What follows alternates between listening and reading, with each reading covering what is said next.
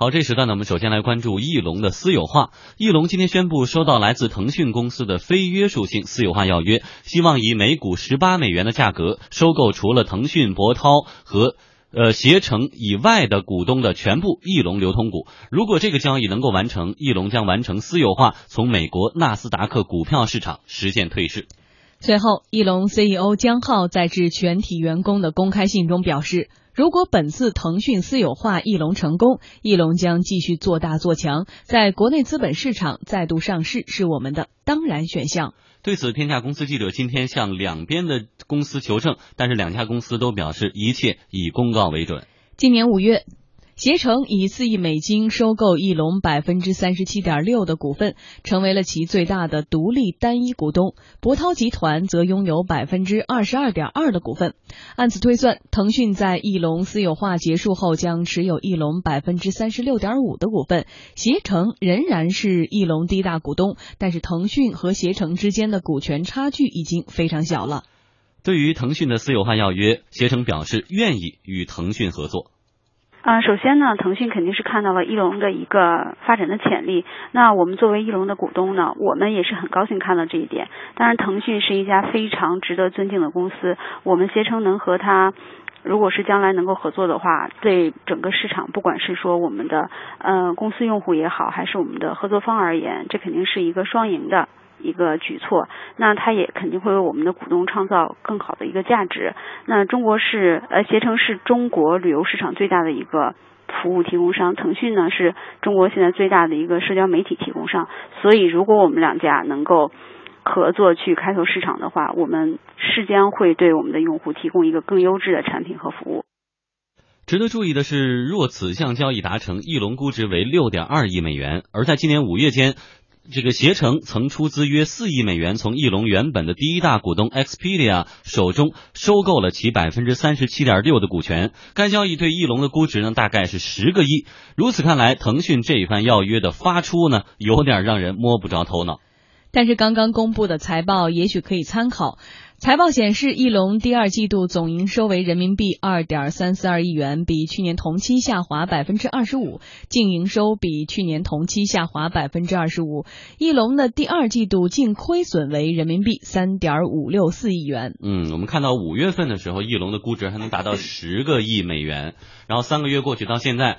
估值为六个亿的时候，腾讯跳出来说：“我把小散的手里的那些流通股全收了。”然后我要成为这个翼龙的第二大股东，有没有抄底的这个想法？这个这个确实明显是一个抄底的行为啊！因为，呃，我们知道五月份的时候，正好国内市场也是一个，呃，这个价格股价极高的一个地方。然后从六月开始，我们就一系列的这样的一个下跌的啊这情况。那实际上中概股也是一样的，呃，中概股的那在五月份也是达到一个比较高的一个高峰。那现在携程进去呢，我我认为有两个。两个考虑啊，一个呢，当然是现在这个价格确实比较合适，因为即便是按照他现在提出的这个要约价格呢，呃，也是要比现在的他的这个近期的收盘价要高出百分之二十多。那这个对于这些小散户来说的话，小股东来说还是比较有吸引力的，就是他这个要约发出之后呢。这些人还是愿意把这个手中的股份卖给他的，这是第一个。从这个资本市场角度，二级市场。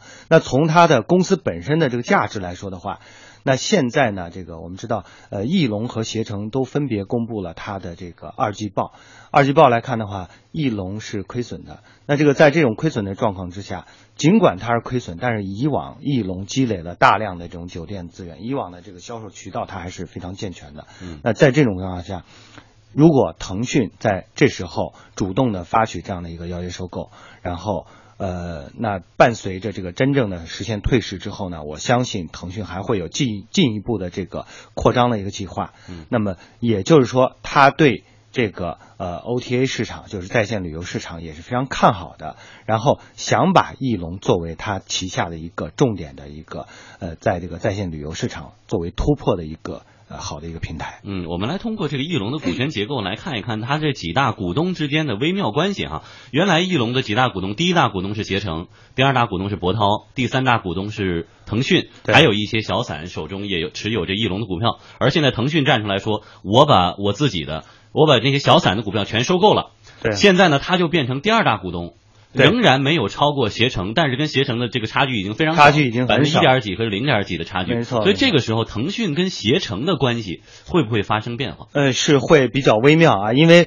按理来说，那这样的时候应该是第一大股东。如果真的想呃给他私有化退市的话，应该第一大股东来提出这个邀约的话，是会会更合理一些。嗯那呃，如果说他没有提出，第三大提出来，对，那这个还是就回到我刚才说的，这两家公司呢，翼龙和携程近期刚刚发布的这个二季报来看的话，呃，翼龙呢是不太好啊，亏损，那呃，携程呢是这个转亏为盈了。它已经开始盈利了，那这样的话，就是说，其实从它今年收购这个翼龙的股份来看的话，它本身并没有把翼龙收购过来之后整合它这个资源，积极的在这个公司上要下很大的精力。我觉得他并没有做这些事情，而而更多的是说，我和翼龙呢，我我成为翼龙的第一大股东之后呢，翼龙至少在市场上不会和我为敌了，不会和我。拼价格战了，对，咱们然后一家人嘛，对，减少摩擦了。我觉得他可能并没有太过于重视这个翼龙的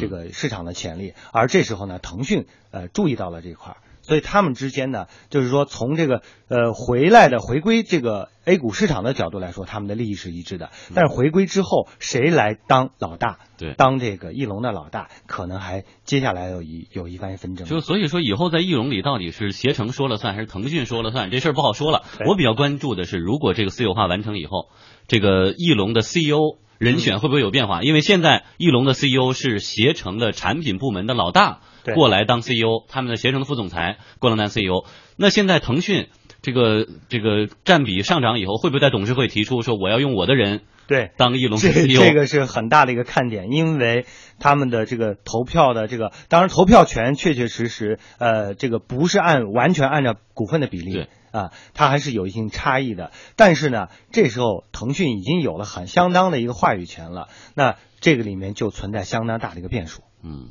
外面的人想进来，里面的人想出去，哈，用《围城》里的这句话来形容现在的中概股市场，再贴切不过了。所以这个山现在是想出去，想进去。当年西游上市的中概股，从二零一五年开始，大规模的走上了退市回归的道路。截止到七月底，已经有二十四家在美上市的中国公司宣布其今年进行私有化的计划。而对比来看，二零一四年仅有一家在美上市的中国公司退市。汉里资本董事长钱学峰认为，中概股认为自己被低估是他们选择私有化的重要原因。符合两类情况，第一个就是它的业务发展不错，现金流比较充裕。那么第二个就是呃这个它的这个公司的估值啊被资本市场严重低估了。呃，像这这一类的公司往往会被所谓的这个 PE 大鳄、资本大鳄所盯上。海外财经媒体还特别的设立了中概股回归系列策划，从国内市场的吸引力、中概股回归难题、VIE 结构、技术拆解、新三板和战略新兴板的选择等等多方面解读中概股慢慢回归路。中概股回归呢，万事俱备，只欠东风。一位投资基金经理告诉记者，他们已经把更多的资本投向了中概股回归。因为中国的股市上有很多的这个股民都是自己本身就是消费者，所以我说像这样的一类的公司的话呢，可能在国内的话上市的话，可能取得的这个这个资本市场可能对它的这个认可程度会更高一点。世事难料，中概股首选回归的 A 股，在短短一个多月内经历着大幅的震荡，让国内股民调侃着几天台的同时，也波及中概股股价大跌。尽管过去的一个月里，A 股市场经历了大幅动荡和调整，监管层呢也发出了暂缓 IPO 的指令，中概股回归被解读为陷入两难甚至受阻。但是专家表示，在国家推动资本市场规模的扩大、开展多层次资本市场、降低企业融资杠杆的政策方向下，国内本土市场的和这些中国企业相互需要，中概股回归终将实现水到渠成。嗯立栋觉得真的是这样吗？呃，我觉得是这样啊，这个因为我们不能把这个一两个月或者说短期内的呃这个股市的调整就看作资本市场就就带有太多的悲观情绪啊。我认为在这个呃可见的这个往后的这好几年之内呢，实际上中国资本市场还是会有迎来一个很大的一个发展啊。这个不光是说我们仅仅是作为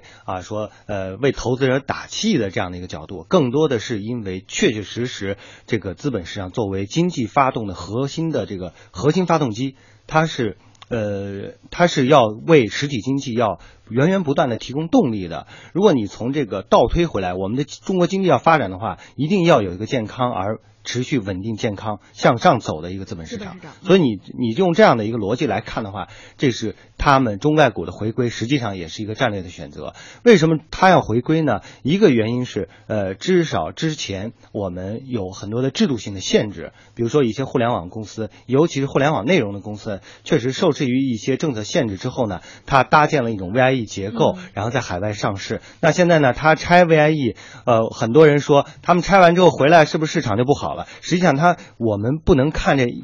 短短的半年或者一年的市场，要看至少是五年到十年的市场。所以从这个角度来说，他们回来反而是一个比较好的一个时机。包括呃资本市场的一系列制度措施，呃这个改革措施逐步的推出之后，那么在未来是迎来一个大发展。嗯，所以当年我们看到那么多的公司哈，呃，都是挤破了头去纳斯达克上市，而现在我们看到的是一波波的中概股的回归，呃，所以说有没有什么时机之说？很多人说现在是不是错过了中概股回归最好的时机呢？啊，我们之前看到好多的互联网公司哈，像三六零，甚至是之前的百度也是拆了这个 VIE 的结构，对，有没有时机之说？随时都欢迎大家回来。呃，那当然还是有一个时间窗口的，但是这个时间窗口我们。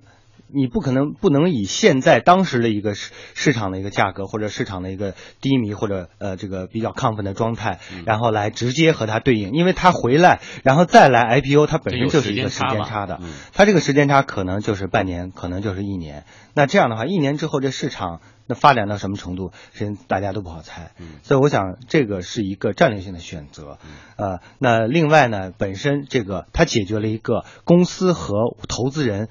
这个分隔的一个状态，我们的公司大多数的公司都在业务都在国内，而这个投资者都是海外投资者，更多的是要通过你去海美国投资，然后才能回归到这个呃 A 股的，就是这个国内的公司。那现在他直接回到国内上市的话，就解决了一个信息不对称的问题，就是要让用户和投资人统一起来。对，嗯，呃，更多的让至少让他们能够很接近，能够信息更大程度的对称。所以，是不是以后我们再看到中国的企业想要在资本市场上有所作为的话，我们更多的会看到的是在中国像 A 股这样的市场去敲钟，而不是去像以前一样去纳斯达克去这个敲钟啊？当然了，每个市场它都有不同的功能啊。如果说它有这样的一个需求，海外的投资者多了，那它。把一部分股份拿到这个纳斯达克去，在那儿上市，我觉得也是一种选择，并不是说啊一概不行。我觉得这个呃不同的市场之间，它还可以进行制度套利嘛，它公司本身也可以进行制度套利，